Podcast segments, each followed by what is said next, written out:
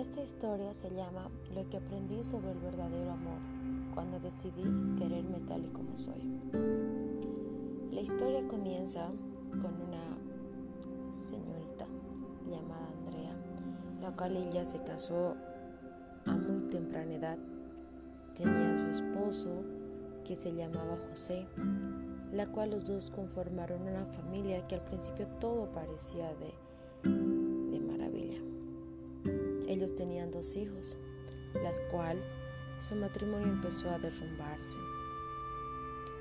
Llegó un momento en el que ella quedó embarazada nuevamente, pero ella empezó a tener un rechazo hacia su nuevo bebé. Su matrimonio se derrumbó, se derrumbó, la cual ella decidió terminar con ese su matrimonio. ¿Por qué? Nos preguntamos todos. Si ellos ya llevarían tres hijos. La historia comienza en que él empezó a despreciarla, a rechazarla, a lastimarla y a dañarla. Ella no se sentía ya cómoda. Ella luchaba por su matrimonio y por su familia. Todos esos cinco años. Su esposo le había engañado. Ella quería salir adelante, sea como sea, por sus hijos. Llegó un momento donde ella se cansó y empezó a preguntarse, ¿será cierto que si no sabemos amarnos nosotros mismos, jamás aprenderemos a amar a otros? Eso se preguntaba ella. Entonces ella empezaba a hacer una reflexión y a contar cómo salió ella adelante. Entonces ella empezó a pensar, ¿qué es la palabra amarte? Entonces ella decía, cuando escucho y leo la palabra amate, dudo del significado. ¿Amarnos para qué? ¿Por qué? ¿Sobre qué situación? Una duda inquieta en mi mente, decía ella. Sin embargo, no podemos amarnos cuando en realidad no comprendemos el significado de esa palabra tan llena de misterio e intrigas.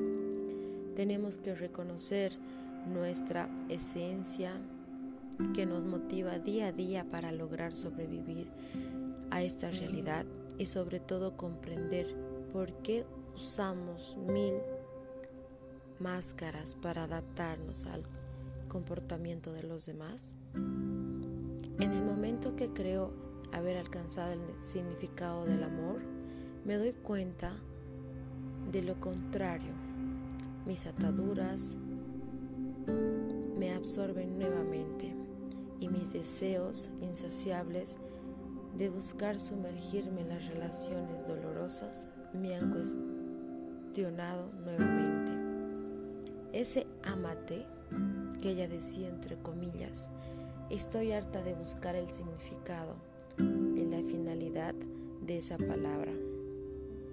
Todas las personas que predican eso lo harán realmente? Se preguntaba ella y simplemente con ello buscaban la redacción de sus actos. No lo sé. Quiero imaginar que en realidad lo hacen porque han encontrado sentido al amor hacia la vida misma. Eso empezaba a hablar ella cada vez que pensaba en todo lo que ella ha vivido, pero también se sentía de una manera distinta al encontrar respuesta en otras situaciones. Vuelvo a amarme en silencio y en soledad, sin necesidad de exclamarlo. Miro, observo, lloro, sonrío y vuelve al ciclo. Necesito un Prozac. Claro, pero también necesitaría miles de viajes al mar, largas noches para leer libros infinitos, terapias durante toda mi vida para amarme y aún así no lograría hacerlo. Porque la solución no es esa, sino vaciar, olvidar y perdonar cada una de las situaciones que han dolido. Llegará el momento de amarte, valorarte, conocerte y cuando llegue ese instante, sabrás que es la plenitud y serenidad de tanto que habías esperado. Y solo así descubrirás que lo que dolía ya no lo hace. Sabrás el momento de marcharte y alejarte y las personas negativas de tu vida, seguir tus metas y llevarlas a cabo porque no existirá ningún obstáculo que te impida creer en ti.